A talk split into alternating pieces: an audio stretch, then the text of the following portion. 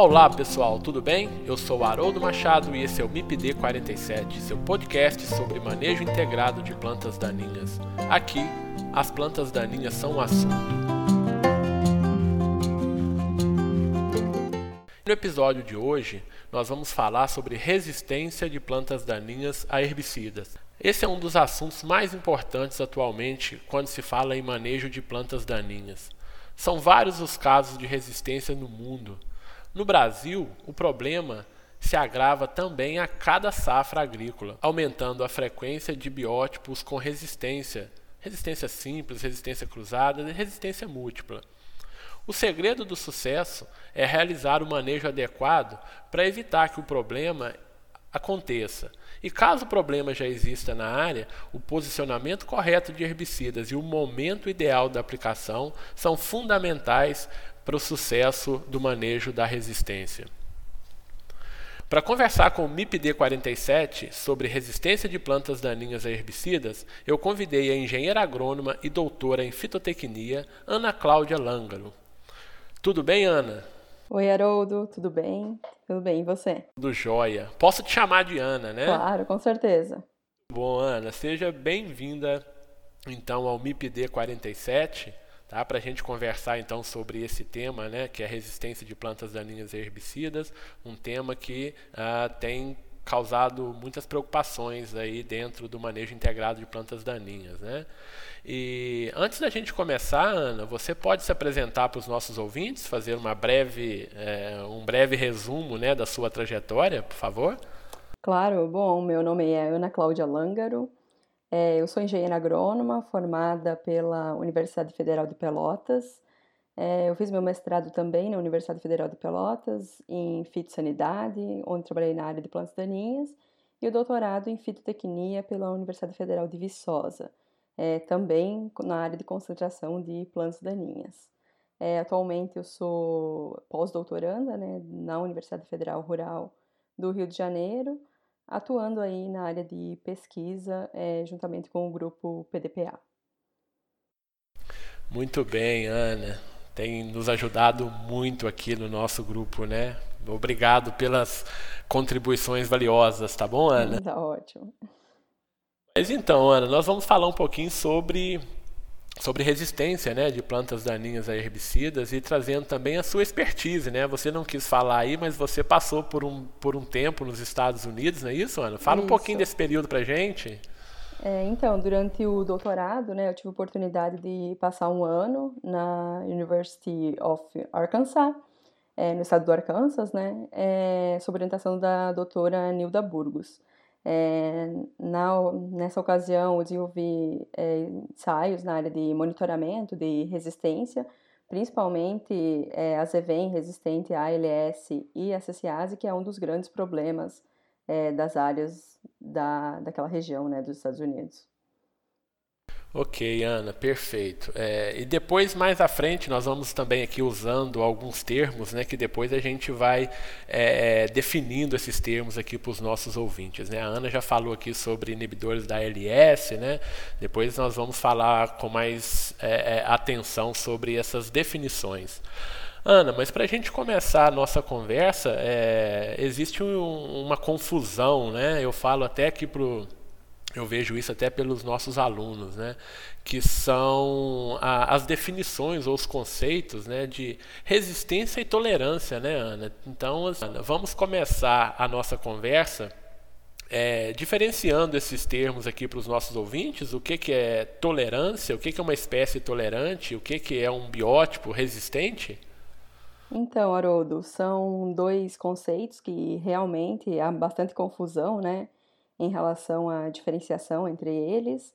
É, ambas plantas tolerantes ou resistentes são plantas de difícil controle, mas eu costumo dizer que uma forma é, fácil da gente diferenciar esses dois conceitos é sempre pensar se a gente tem a presença de plantas suscetíveis. É, por exemplo, então, falando de plantas resistentes, é, a resistência é uma característica adquirida, né? Então, se uma planta, uma, uma espécie, por exemplo, um biótipo, né, dentro de uma população, alguns indivíduos dentro de uma população, eles eram eficientemente controlados por um herbicida e eles deixaram, com o tempo, esse herbicida passou a não ser mais efetivo no controle, é provável que eu tenha um caso de resistência. E sempre que eu tenho um caso de resistência, há também a presença de alguns indivíduos que são suscetíveis. Então, é comum a gente ver na mesma área plantas que, após a aplicação do herbicida, foram 100% controladas e plantas que muitas vezes nem apresentam sintomas, né? Plantas da mesma espécie, lado a lado. Então, essa é uma das grandes diferenças. Quando eu tenho plantas resistentes, eu sempre tenho um indivíduos suscetíveis dentro dessa população. E quando a gente fala de tolerância, é uma característica da espécie, né? Então, é, se eu tenho uma espécie, uma bem comum, né, que a gente todo mundo conhece, que é a trapoeraba, ela é tolerante ao glifosato, ou seja, toda espécie é tolerante ao glifosato em qualquer lugar no mundo, né? Então, uma planta de trapoeraba aqui no Brasil, nos Estados Unidos, na Austrália, seja lá onde for, ela é tolerante e ela sempre foi, desde que o herbicida ele foi lançado lá no passado, né?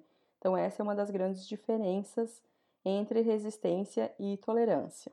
A gente fala de plantas é, tolerantes, elas são muito mais responsivas a estágio de aplicação.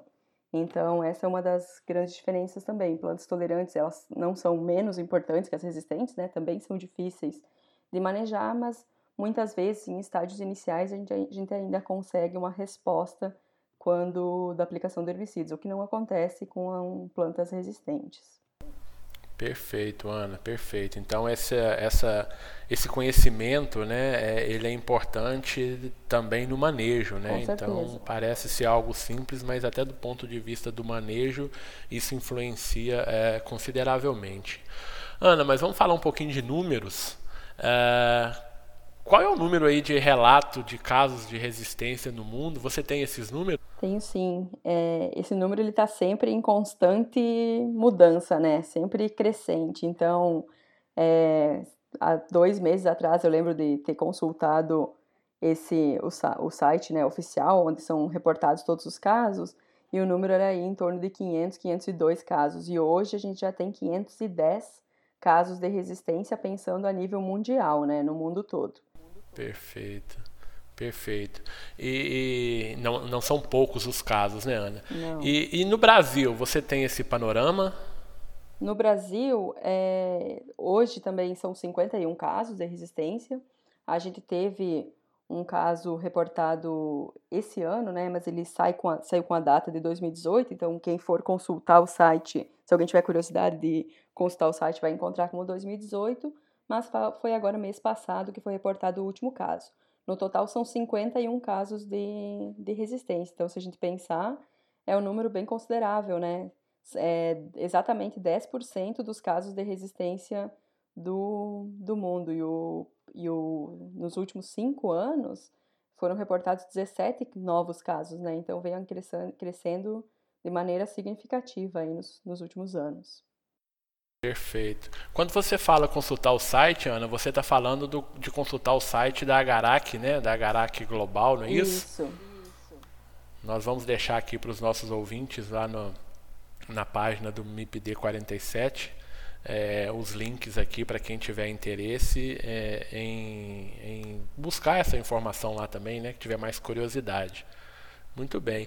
E, e e a gente pode falar, Ana, em principais espécies com biótipos, de, é, com biótipos resistentes. Como seria esse panorama? Se a gente pudesse falar em mecanismos de ação também, que tem o, os maiores casos aí de, de relatos, uma, os maiores números né, de, de biótipos com resistência, você tem essa, esses dados para a gente? Então, é, elencar o caso mais problemático é um pouco complicado, né? Porque isso varia muito cada região. Tenho certeza que para alguns agricultores vão dizer que o pior de controlar é buva, outros vão dizer que é amargoso. Acho que depende muito também é, da região e do sistema produtivo em que se insere, né? É, se a gente pensar em resistência no Brasil, a gente tem casos importantes que os primeiros casos foi em 93, né? É, picão preto e leiteiro, resistente a LS, e naquela época eram plantas bastante problemáticas, né, de se controlar.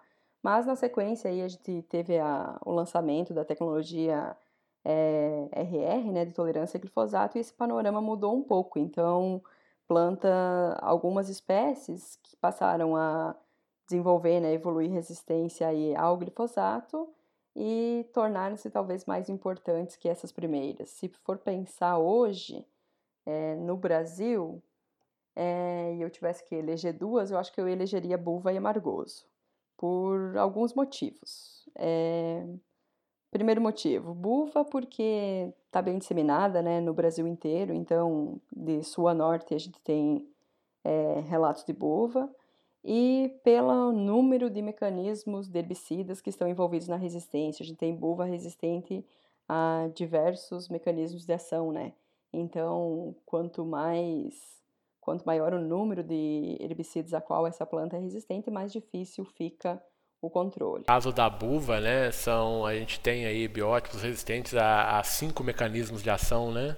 Isso. Em 2017 foi reportado um biótipo resistente a cinco mecanismos de ação, incluindo aí é, glifosato, paraquat, é, diuron, uh, 2,4-D, né, que é, um dos, é o primeiro caso de resistência de buva a 2,4-D no mundo e sulfenacil, né? Isso dificultou bastante o manejo. Então, por isso que eu estou aqui elegendo ela como uma das mais importantes, mais difícil controle pensando em manejo. Perfeito, uma planta muito importante no sistema soja-milho, né? Com certeza. Enfim, um dos sistemas aí de rotação de culturas é importante, né? Perfeito, Ana. É, você estava falando também, ia começar a falar um pouquinho sobre o amargoso, né? Que seria Isso. a sua segunda planta. Não sei se eu colocaria ele em segundo lugar, mas eu acho que posso colocar aí é, páreo a páreo com a buva, né? Porque o, o capim margoso no Brasil ele é resistente ao glifosato e ele é de difícil controle mesmo quando não resistente, né? Em, em função das características dessa espécie. Então, se a gente pensar em capim amargoso, é uma planta que é, é uma espécie né, muito competitiva, muito agressiva, é, quando a, em estágio avançado de desenvolvimento ele forma touceiras, né? Então a gente necessita aí um herbicida sistêmico, um herbicida que transloque, a fim de conseguir atingir as, as raízes, né, os rizomas, as estruturas de reserva. Então isso faz com que o controle, o manejo do capim amargoso já seja difícil. E quando, é, e quando resistente, então, é, a situação fica ainda mais complicada, né? A gente tem amargoso resistente a glifosato no Brasil. É, a gente já tem um caso, mas é um caso particular, muito isolado, assim, é, de resistência aos graminicidas, né, a CCase, mas foi um caso é, reportado numa área de plantio de soja convencional, então, é, obviamente que se você não tem o glifosato no sistema, acaba usando mais graminicidas e acaba que aumenta muito a pressão em cima dessas plantas e selecionou algumas plantas resistentes à CCase. Ainda não está disseminado, e, mas a gente tem que ter cuidado, né, para não, para que isso não se torne de forma disseminada, né. Uh, Ana, você comentou aí no início, um pouco uh, anteriormente aí, que uh, os primeiros relatos, né, de, de biótipos resistentes foi no início da década de 90, principalmente aos herbicidas inibidores da, da LS, né, que eram muito utilizados, ainda são muito utilizados, né, mas é, basicamente eram utilizados, não tinha opção do Roundup, né, na soja, na soja, no milho, e aí os primeiros casos com é, bidens e a euforbia, né, o leiteiro. E, e como tem evoluído isso ao longo dos anos aqui no Brasil, Ana? Bom, no Brasil foram esses, foram os dois primeiros casos, né? Os dois, ambos no ano de 1993. É, em seguida, teve outras espécies aí resistentes à CCase é, e auxinas, né, que principalmente teve algumas plantas daninhas de lavouras de arroz que evoluíram resistência à quinclorac, né, e o primeiro caso de resistência a glifosato foi em 2003. Então, em 2003, a gente teve o primeiro relato de resistência no Brasil a glifosato e foi para o Azevém, no Rio Grande do Sul. Primeiro caso de resistência foi a Zevem, a glifosato. E em 2004, a gente já teve o primeiro relato de resistência múltipla de herbicidas, ou seja, de espécies, a gente vai falar mais adiante, né, o que é resistência múltipla, só para adiantar aqui. Em 2004, a gente teve o primeiro caso de resistência múltipla, que foi de leiteiro também, né, a, a LS e agora também a Protox. E hoje já são 17 casos de resistência múltipla no Brasil. Então essa que é uma das grandes preocupações. Perfeito. O que tem levado os produtores aí a, a, a dificuldades no manejo, né? Isso. Enfim, uh, na verdade, uh, como que surge a resistência, Ana? É algo que surge do nada? Essas plantas elas já têm essa, digamos, predisposição? Como que, como que acontece esse fenômeno? Isso, é questão de evolução, né? Eu acho que assim como o homem evoluiu, as plantas elas também estão sujeitas à evolução, né? Então, se a gente pensar numa, vamos pensar numa área é, que eu tenho a presença numa área de produção, né, numa área produtiva, eu tenho a presença de sementes e plantas daninhas no banco de sementes do solo. E a todo momento, a todo e qualquer momento, ocorrem mutações que ocorrem de forma natural e espontânea, e algumas delas passam despercebidas, e outras podem é, alterar alguma característica da planta que muitas vezes acaba levando essa planta a, a resistência, né? Então a gente costuma dizer que o herbicida ele não causa resistência, o herbicida ele não tem é, potencial mutagênico, né? Mas ele é o agente selecionador. Então, se eu tenho, vamos imaginar que eu tenho uma área com um milhão de sementes, de um milhão de sementes de amargoso no banco de sementes do solo. E desse um milhão de sementes, talvez uma semente que esteja presente na área, ela já tenha essa característica, ela tenha ocorrido de forma natural uma mutação que causa, que confere a ela resistência. A partir do momento que eu utilizo o herbicida, né, que essa planta ela germina e emerge na área, eu, eu passo a fazer o controle utilizando um determinado herbicida, eu controlo todas as suscetíveis e essa planta ela acaba sobrando, né? A gente chama essa planta de escape. E se ela não for controlada, então ela acaba produzindo sementes e a, a resistência é uma característica herdável, né? Então eu acabo no, na próxima safra, no próximo ano, passando essa característica para a próxima geração. E de início é bastante difícil identificar né, os casos de resistência na área. A gente observa que quando o produtor, quando o agricultor, ele nota que ele tem plantas daninhas resistentes na área, normalmente 30% da área ela já já está com problema, já tem plantas, 30% das plantas presentes na área já são resistentes, né? Então acontece mais ou menos dessa forma.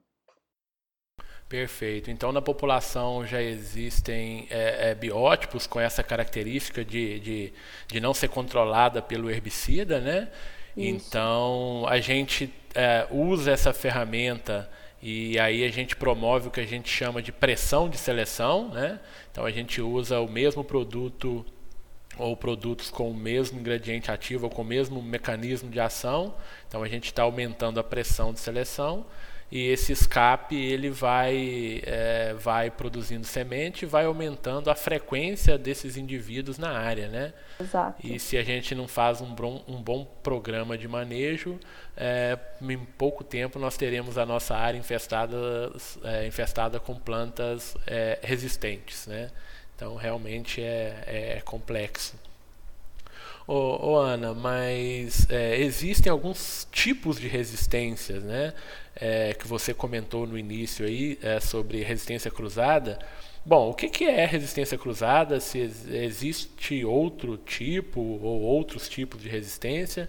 Explica isso aí um pouquinho melhor para os nossos ouvintes. Existe sim. Existem três tipos. Existe a resistência do tipo única ou simples, né? que também chamada de simples, a resistência cruzada e a resistência múltipla. A primeira delas, que é a resistência do tipo única, é a mais fácil de manejar, é, comparada com as, com as demais, é claro, né? Porque resistência nenhuma é tão fácil assim. Então, se eu pensar Perfeito. em resistência única, se eu tenho uma planta de uma, um biótipo de amargoso resistente a glifosato, a gente diz que ele possui resistência única ao glifosato. É resistência a apenas um herbicida, apenas uma molécula e a mais simples é, de todas. Na sequência, eu posso ter a resistência cruzada. Eu gosto sempre de dar como exemplo, quando eu falo de resistência cruzada, é a resistência aos graminicidas, porque são produtos que muita gente conhece, né? Então, dentro dos inibidores da CCase, também conhecidos como graminicidas, a gente tem dois grandes grupos, que são os FOP, FOPs e os jeans. Então, aqueles herbicidas, aloxifop, é, fluazifop, fenoxaprop, terminados em FOP são de um grupo químico e cletodin, profoxidin, cetoxidin são de outro grupo químico, que são os terminados em din.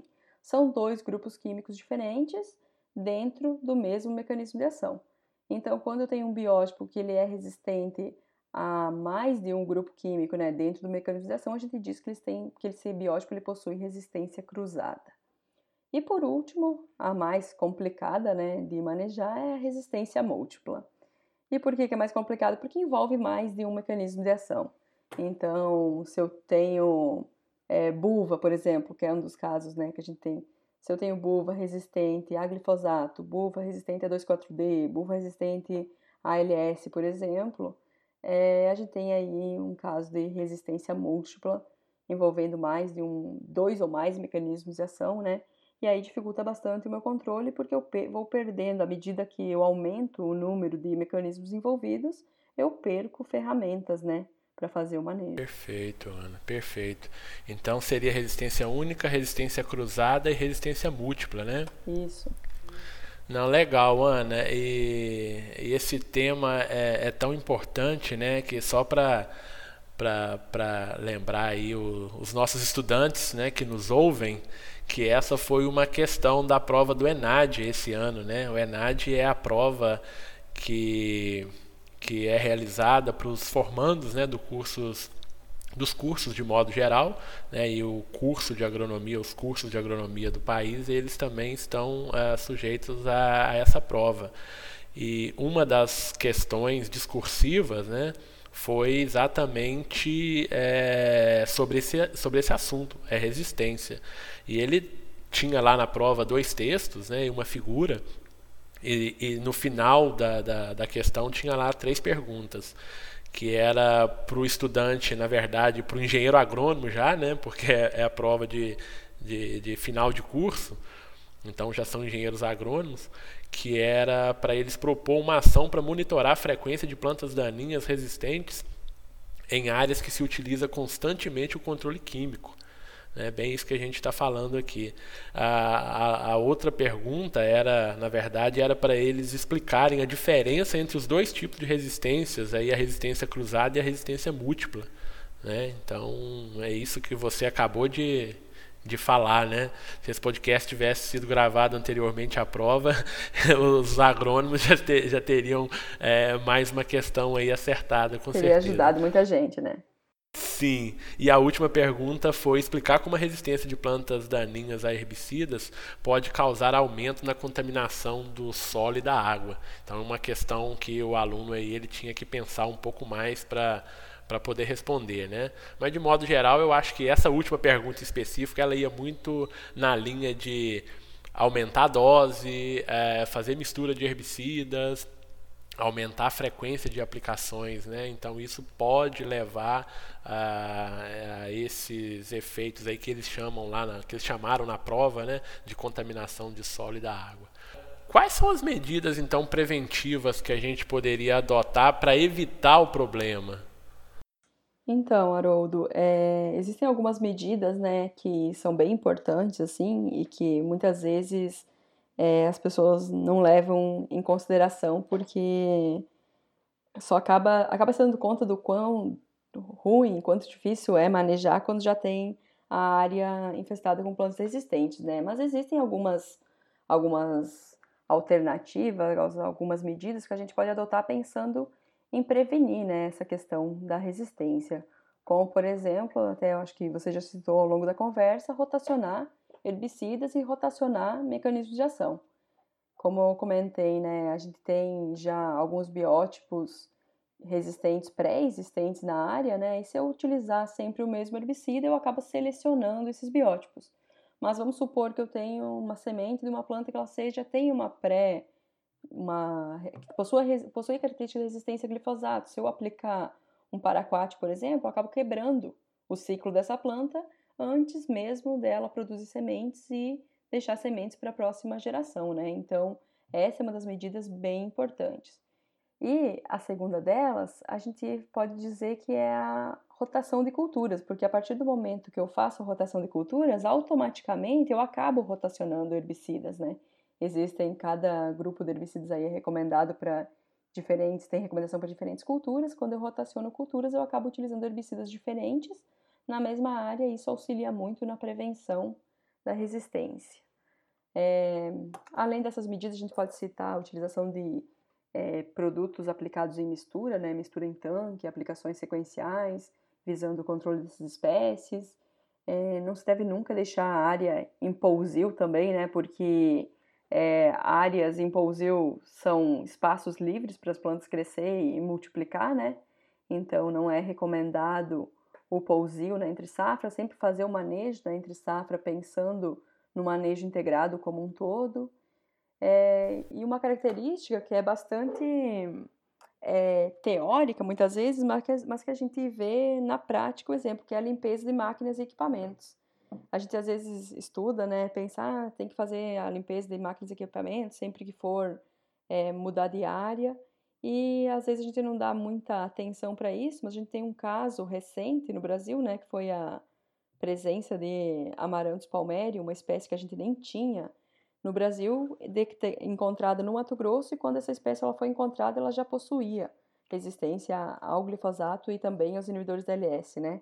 E a suspeita é de que essas plantas, essas, essas plantas, elas entraram no Brasil através do transporte de máquinas, né? Então, essa é uma, é uma característica, uma medida que a gente tem que ter bastante atenção também quando pensa no manejo preventivo da resistência. Perfeito. É, só lembrando os nossos ouvintes, né, Ana, que no nosso, no nosso último podcast a gente conversou com a professora Camila e nós falamos muito sobre dessecação e ela focou muito nessa parte de não deixar plantas daninhas na área na entre safra, né? Isso que você agora reforça também aqui, né? Então, fazer um bom manejo entre safra é importante uh, lá na dessecação e é importante aqui também no manejo da resistência, né?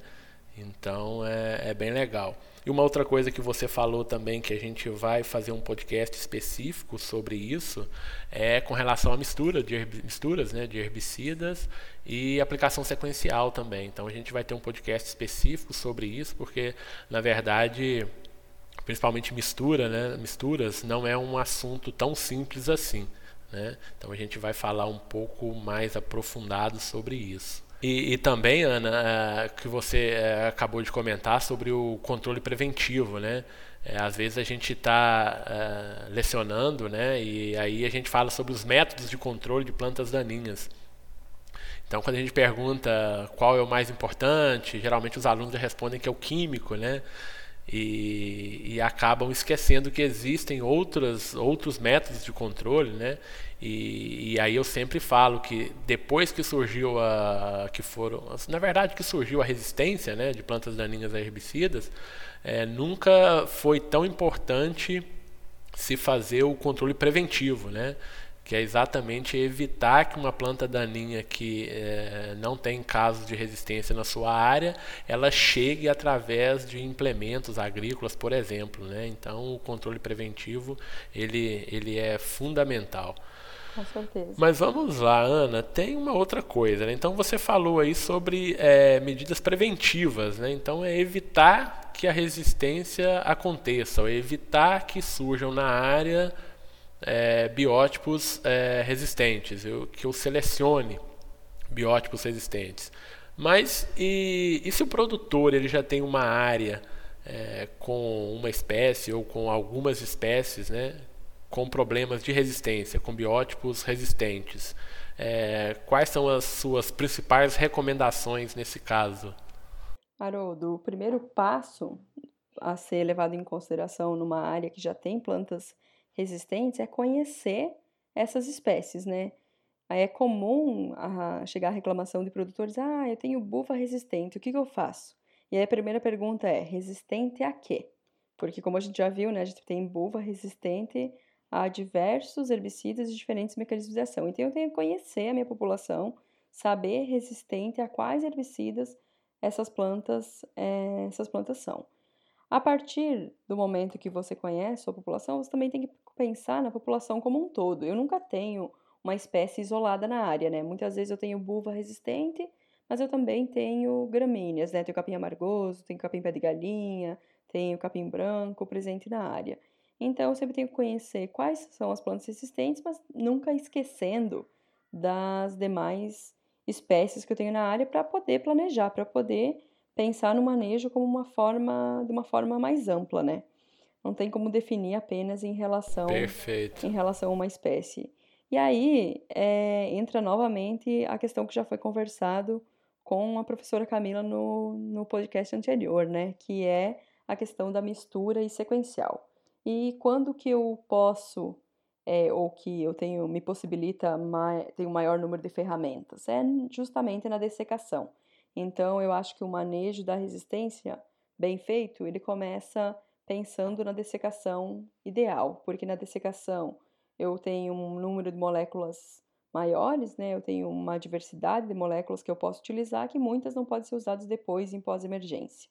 Então, me permite fazer mistura, me permite fazer uma aplicação sequencial, muitas vezes com um herbicida de ação total, né, não seletivo, e isso ajuda muito para reduzir o número de aplicações que vou ter que fazer depois em pós-emergência. Perfeito, Ana, perfeito. Você teve uma experiência nos Estados Unidos, né? Trabalhando com resistência e você está vivenciando isso aqui agora no Brasil. É... Como que é encarado esse problema lá nos Estados Unidos e aqui no Brasil? Então, assim, é, de forma geral, como que os produtores, os técnicos, os agrônomos, eles têm é, é, dado importância a, ao, ao tema, ao problema, né? Sim, eu acho que ah, eles têm um, nos Estados Unidos eles têm um maior número de casos de resistência do que do que nós aqui no Brasil, né? Eles são o primeiro país né, em número de casos, enquanto que a gente está em quinto lugar. E é, se pensar da forma como que qualquer grande diferença entre os Estados Unidos e aqui, eu acho que está também relacionado às tecnologias disponíveis, né? A tecnologia, as tecnologias de tolerância a herbicidas, é, de sementes de culturas, né? Tolerantes a herbicidas sempre chega antes lá, então inevitavelmente os, os casos de resistência eles acabam chegando lá é, antes do que chega aqui no Brasil. É, mas eu acho que o monitoramento deles é feito de forma mais ativa e mais eficiente que o nosso. Eles têm é, um, um, monitoramento anual né, do, da evolução dos casos de resistência e tem mais incentivo em relação à pesquisa, pensando é, em alternativas para manejo. Eu acho que por mais que eles tenham um maior número de casos, eles estão um pouco à nossa frente, pensando em monitoramento, pensando em manejo de, nas áreas. Perfeito. Com relação às tecnologias que você citou, né, tecnologias é, embutidas nas sementes, digamos assim, né, então tem um delay entre Estados Unidos e Brasil, né? Sim. Mas existe, a gente sim. tem algumas tecnologias aí aprovadas no Brasil, né? Que possivelmente em 2020, 2021 essas tecnologias vão estar disponíveis para os produtores que poderão auxiliar também no manejo da resistência, né? Então é, mas a gente vai falar nisso também mais à frente em outro, em outro podcast, né? Com certeza. Muito bem, Ana. Mas olha só, Ana, nosso assunto ele fluiu, né? Rendeu o nosso assunto aqui.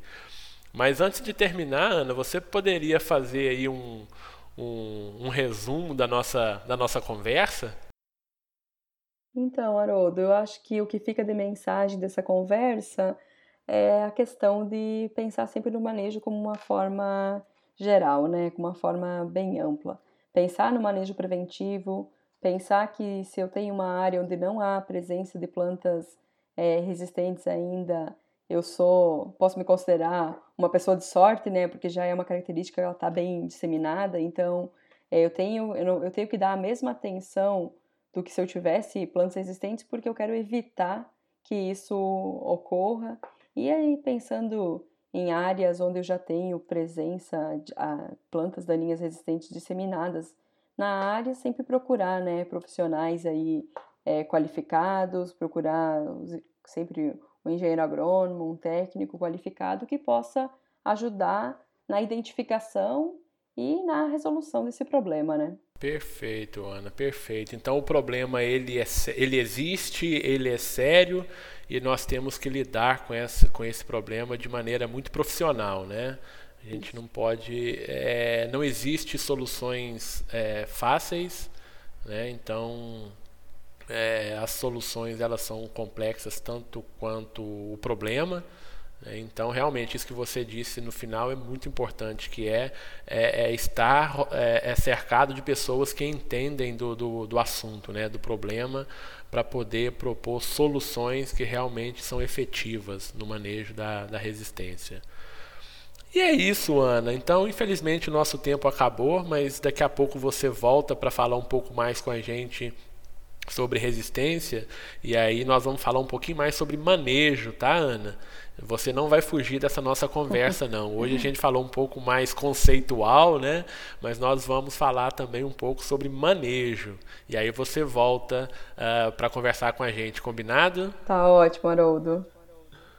Muito obrigado, então, pela sua, pela sua participação no MIPD 47, Ana. Eu que agradeço a oportunidade, agradeço o convite, né, para estar aqui hoje falando um pouquinho sobre esse assunto que é tão importante. Espero ter contribuído, espero ter esclarecido algumas dúvidas e trazido aí um panorama geral de qualquer situação que a gente enfrenta e algumas dicas de como evitar esse problema. Obrigada, Aro. Ok, Ana, com certeza contribuiu sim, tá bom? Muito obrigado e tchau.